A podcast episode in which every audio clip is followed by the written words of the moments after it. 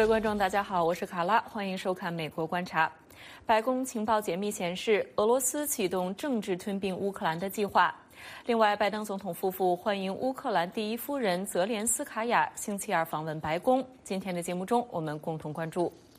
金融时报》报道说，美国国会众议院议长佩洛西将访问台湾。中国批评这破坏了一中原则。白宫的国安会告诉《美国之音》，美国遵守自己的一中政策，对台湾的支持坚若磐石。详细情况，请《美国之音》白宫记者黄耀义来介绍。耀义。是《金融时报》报道说呢，这个美国国会的议长佩洛西准备要率团在八月的时候前往台湾访问。我们知道之前呢，佩洛西原本在四月的时候就有要访问台湾的这个打算。那当时呢，因为确诊了新冠病毒，那所以呢，他并本人并没有去。不过，但是其他的这个民主党跟共和党的议员呢，则是有前往台湾进行访问。那当时呢，还进了台湾的国防部来进行参观跟做简报。那么在这个消息出来之后呢，中国呃这个外交部则是言辞批评，认为说呢啊这要要求这个拜登政府不能够协助。这个佩洛西前往啊访问，同时呢表示，如果这样子做的话呢，将会影响到美中之间的关系，并且还说这是破坏了所谓中方的一中原则。那美国之音就询问了白宫国安会说呢，啊对于中国方面的批评有什么样子的看法，以及这是否会影响到拜登总统跟这个中国国家主席习近平接下来可能要举办的会面或者是会谈。对此呢，一位白宫国安会的发言人告诉美国之音说呢，说白宫不评论议长。办公室自己都还没有宣布的行程，相关的行程呢，请去询问国会。那白宫要重申，美国是坚守美国自己的一中政策，是基于台湾关系法三公报跟六项保证，而这是美国数十年来的一贯立场。跨越不同政府，美国对台湾的支持依然坚若磐石，合乎原则，并且是跨党派的，并且与我们的一中政策还有长久之美国的承诺是一致的。那么在星期二的这个白宫新闻简报上呢，白宫发言人尚皮耶也把这个国安会发言人的呃声明重复了一遍，表示美国对台湾的承诺是坚若磐石。卡拉，呃，另外要义，我们刚才也说到，这个白宫说，根据解密的情报，俄罗斯是启动了政治吞并乌克兰的计划。呃，另外呢，乌克兰的第一夫人泽连斯卡娅也在星期二访问了白宫。呃，能不能给我们介绍一下这方面的情况？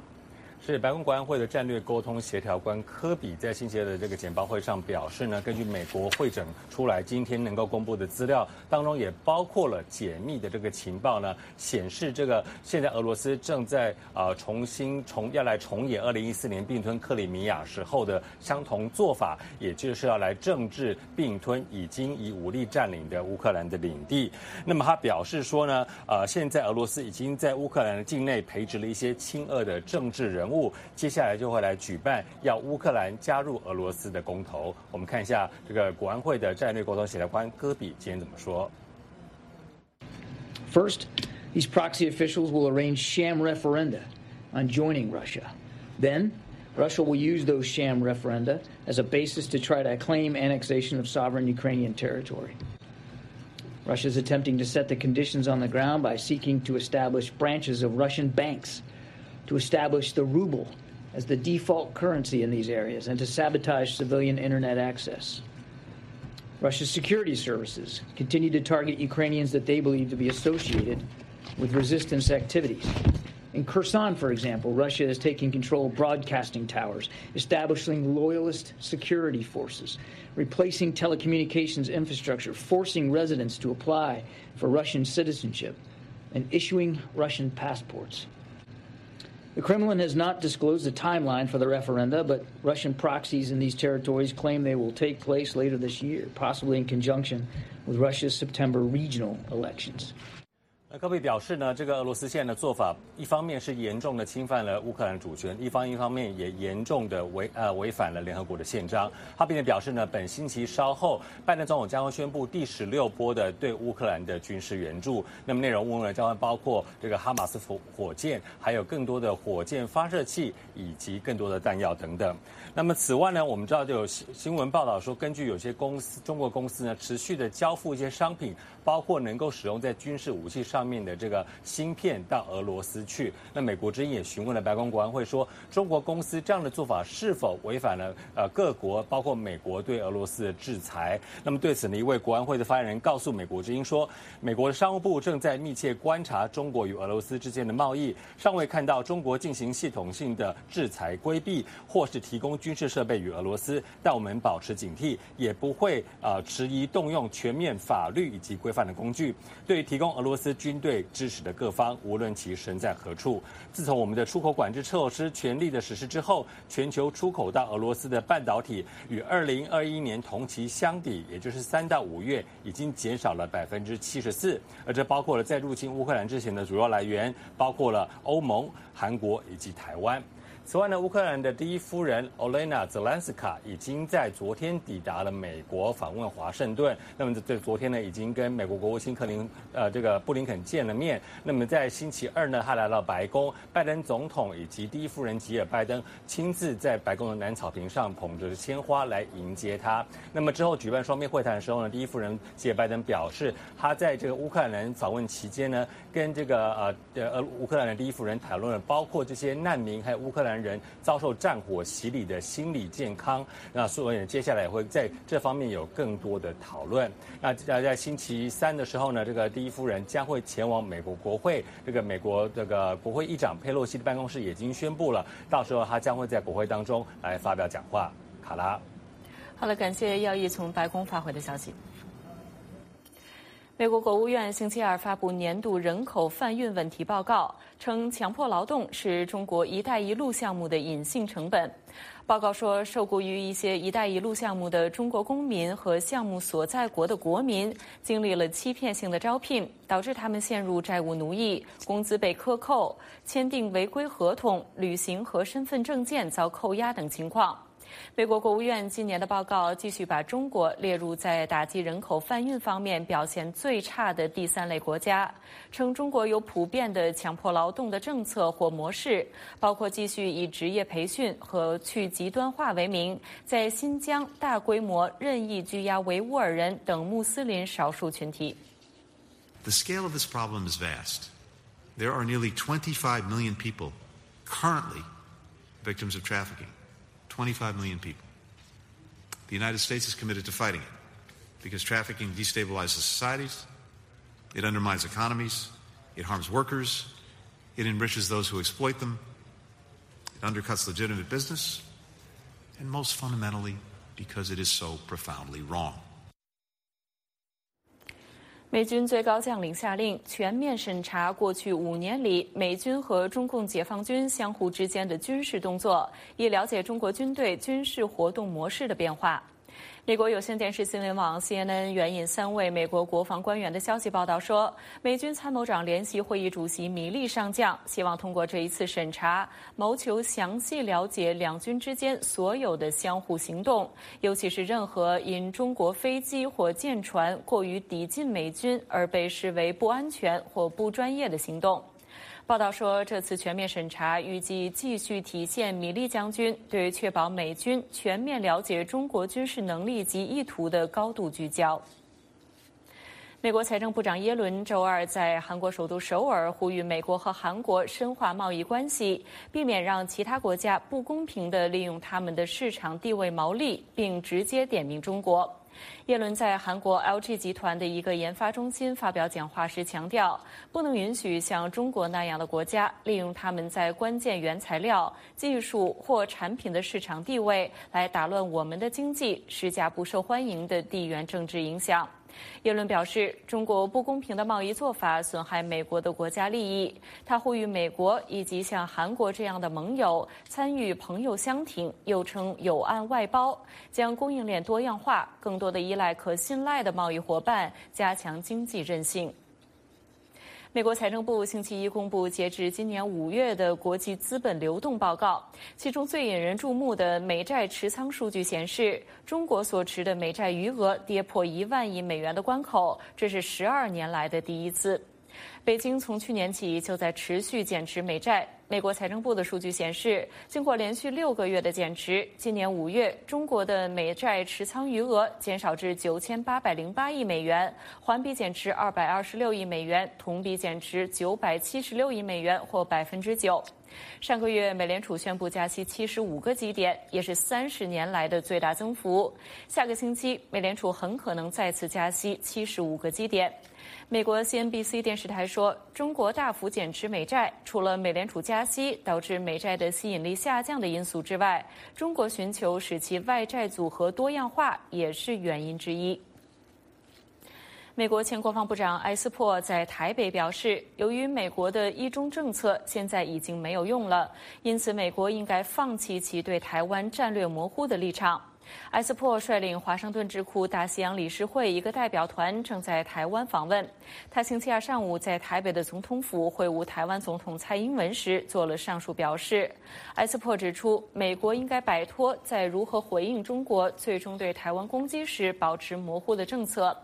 他还表示，俄罗斯入侵乌克兰，证明专制国家的存在会造成极大的问题，也威胁到民主。而民主最大的威胁不是俄罗斯，而是中国。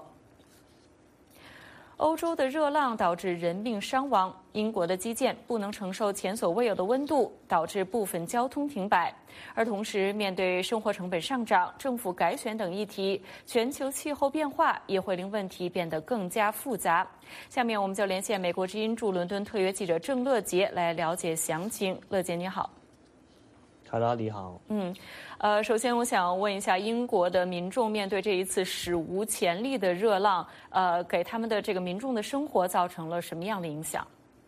嗯，是的，英国的热浪主要就是在这个星期一和星期二，就今天，呃，今天英国部分地区的温度大概是有呃摄氏四十一度，这华氏来讲是一百零五度，所以这个是从来没有的温度。呃，去年的热浪我有经历过，在英国最高的时候也只是有三十二度左右，所以在英国这个气候比较温和多雨的国家来讲，这非常非常罕见。呃，这两天英国政府部门都会叫人们不要出去，啊，但我昨天有点事情要出去，我自己就觉得，呃，英国天气是比较干燥，呃，但是它街边是比较宽阔，通常都有点大树。所以有点有的时候有点风，在路上不算是太辛苦，呃，没有大汗淋漓。但是这个可能是因为我来自香港，这里对这种天气有经验。但是我们可以看到，对于英国人来讲，这个不是同样的感觉。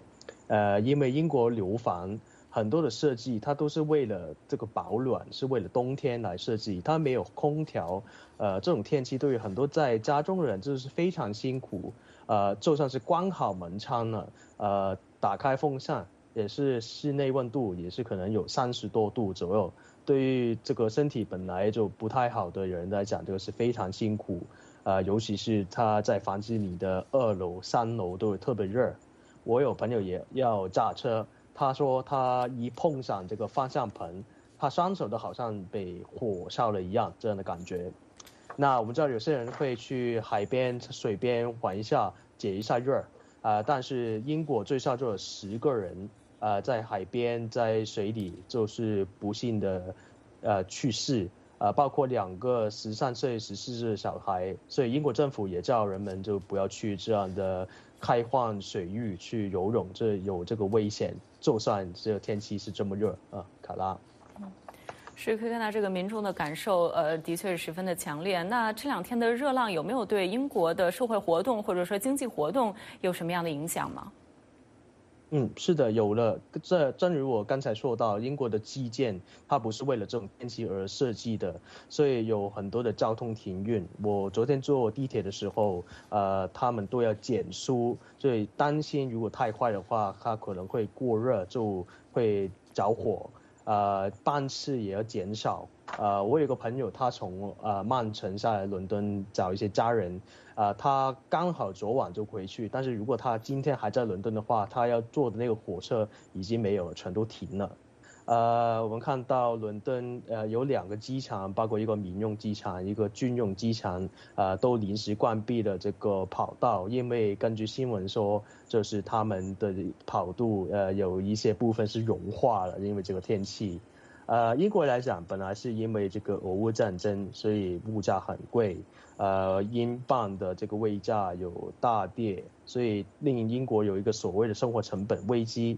呃，很多人的薪水没有涨，但是这个生活成本越来越增加，呃，尤其是在能源方面，所以这两天，呃，应该很多人会要花很多能源在这个天气问题上面，呃，所以他们的家庭开支有增加，呃，还有就是英国的各行各业因为这个问题一直威胁要罢工。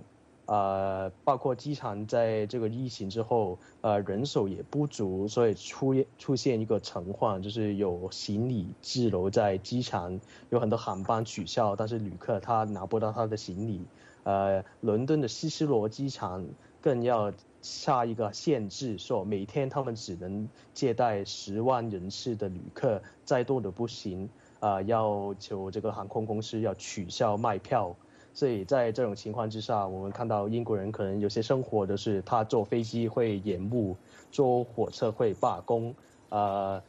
如果他驾车，这个油价会越来越贵，在家中也会很热，也要加上这个电电费也要加不停的加。是，那么针对你刚才说到的这种种的一连串的因素啊，给民众的生活带来的有的是直接的，有的是间接的影响。那么英国政府或者政客有没有提出一些解决方案，或者说一些建议呢？呃，暂时来讲，呃，因为近来呃，英国首相约翰逊他愿意下台，但是英国的保守党执政的保守党他要选出一个新的领袖，这个过程还在持续，呃，可能到我们到九月底十月才能知道最后的首相是谁。啊，他们在辩论当中都有很关注这个热浪还有生活成本的问题，但是因为我们不知道谁会最后当首相，所以也没有一个很完整的这个很。指示的这个超市是，呃，怎样处理这个问题？比如他们都很着意在在讨论这个英英国应不应该减税，呃，但是有些候选人就说减税是一个童话故事，这个是不可能的，因为你不能一般减税一边呃又要维持政府开支。所以在这个看守政府的期间，这几个月，我们看到这个英国政府应该不会有太大的动作去解决这个问题，可能要留到下一个首相才能处理了。啊，卡拉。是，那么我最后一个问题啊，因为我们知道这个热浪的情况不只是出现在英国，在欧洲的其他地方也有类似的情况，能不能跟我们讲一下你在英国所了解到的相关的情况？对。呃，其实除了欧洲，今天呃一些呃，其实英国、欧洲一些朋友今天也是很热的情况，在欧洲南部，就是法国、西班牙、葡萄牙、希腊都有山火，啊，尤其是西班牙和葡萄牙的山火和热浪已经造成最少呃一千一百人死亡，啊，葡萄牙的一个小镇气温也高达摄氏四十四度，在华氏来讲是一百一十七度。呃，今年到目前为止，西班牙已经烧毁了大概七万个公顷的土地，呃，根据数字是过去十年平均数字的两倍。呃，我知道中国多地省份有热浪，美国有些报道说之后会有热浪。啊，我们知道这个不是个别事件，呃，因为有一些研究说未来会有更多更热。呃，更强的热浪，呃，到二零五零年，伦敦可能像西班牙的巴塞罗那一样的热。这个研究这样说。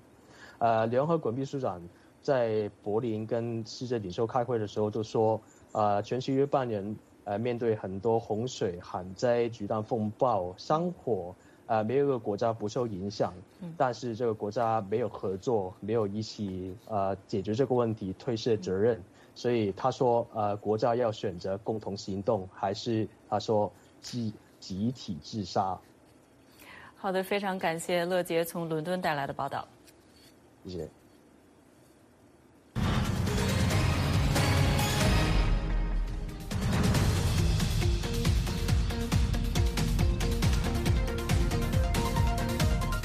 欢迎继续收看《美国观察》。美国的中期选举通常对于两年后的总统大选具有重要的参考意义。目前，美国中期选举的党中期选举前的党内初选正在密集进行。我们可以从中看到哪些趋势？影响选民的重大问题又有哪些？今天我们邀请美国之音记者方正来分享他的观察。欢迎方正。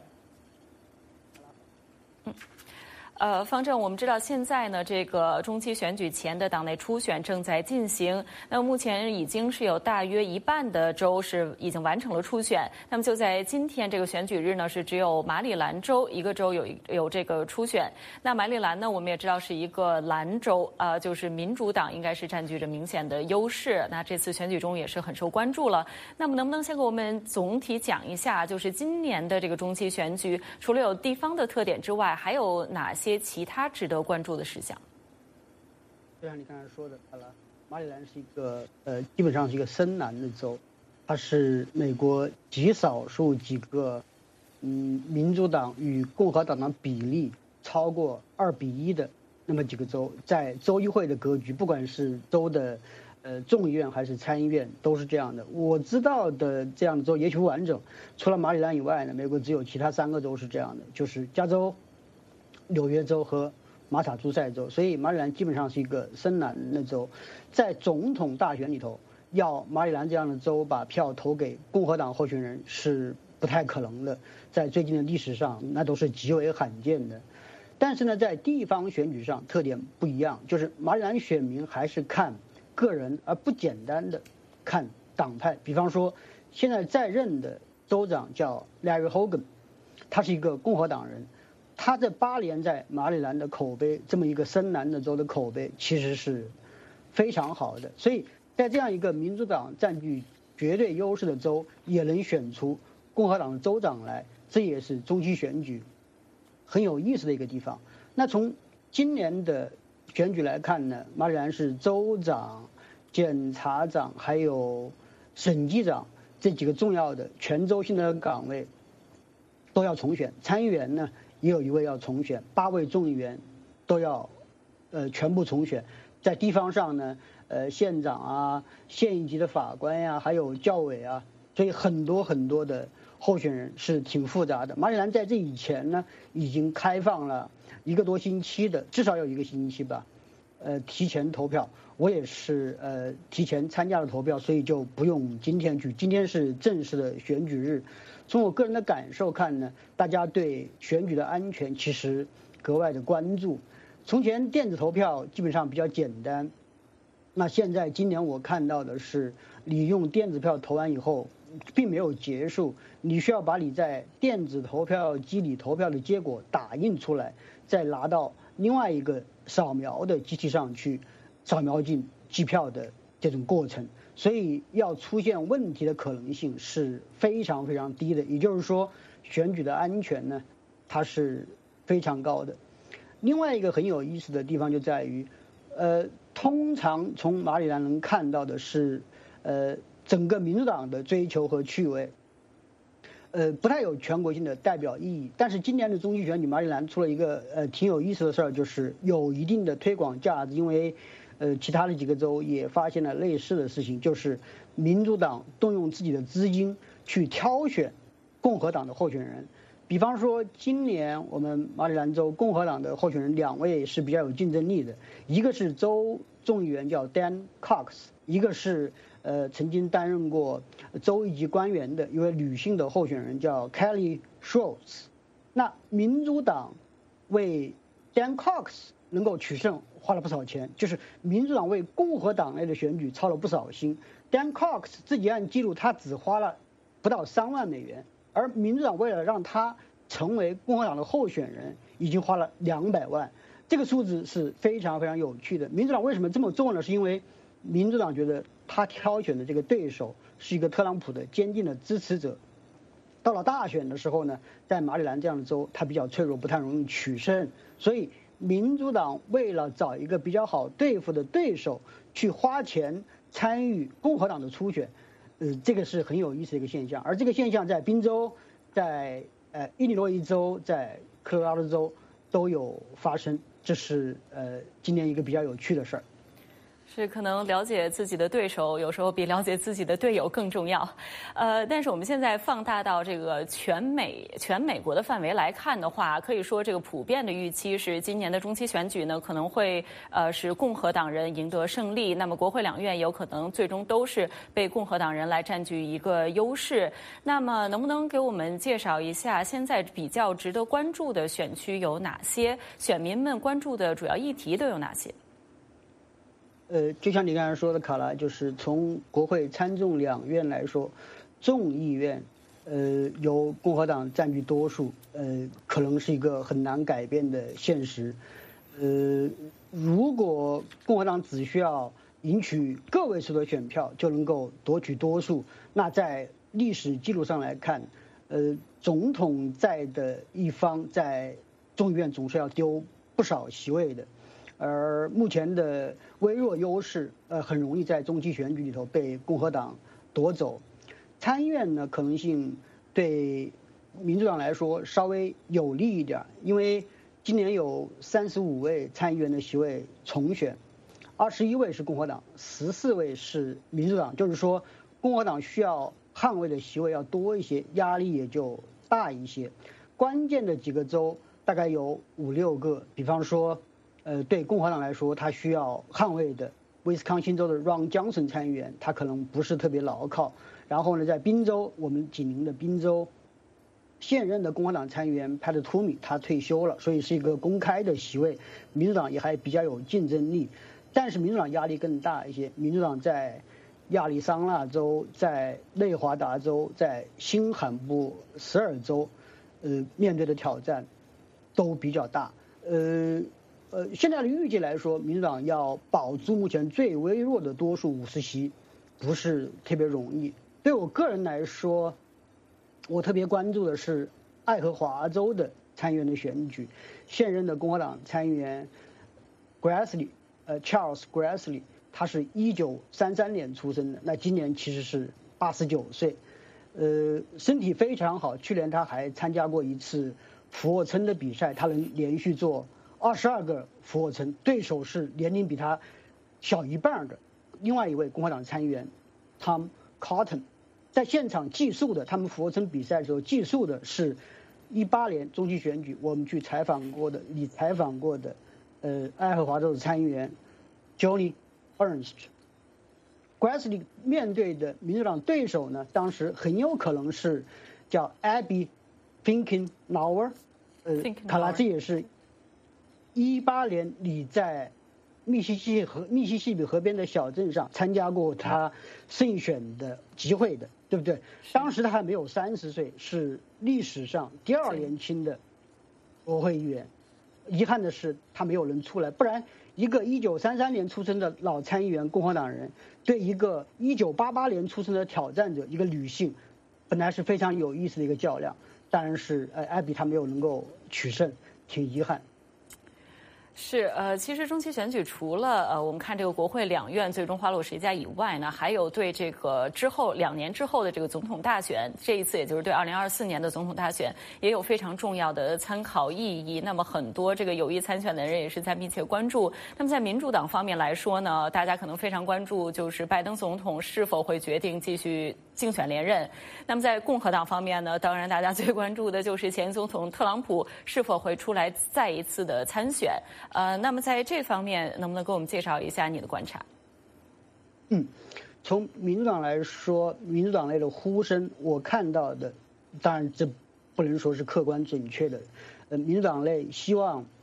嗯，拜登总统就是让出这个机会的意见，可能稍微多于支持他继续连任的。呃，有各种各样的因素的考虑，年龄可能是一个因素，但是民主党的问题在于，如果拜登总统不参选连任，谁会出来呢？呃，副总统哈里斯可能算一个，但是他的工作的，呃，目前的认可度也不是特别理想，所以这是一个很大的问题。加州州长纽森可能是一个人选，但是他是一个特别特殊的州的一个特别特殊的州长，他能不能有全国性的吸引力很难说。对共和党来说。前总统特朗普的吸引力在下降，但是他仍然是最能够赢得共和党选民支持的候选人。从目前状况来说，是这样的。好的，非常感谢方正参加今天的节目，给我们带来的详细介绍。谢谢卡拉。那以上就是今天美国观察的全部内容，感谢您收看今天的节目，我们下次再见。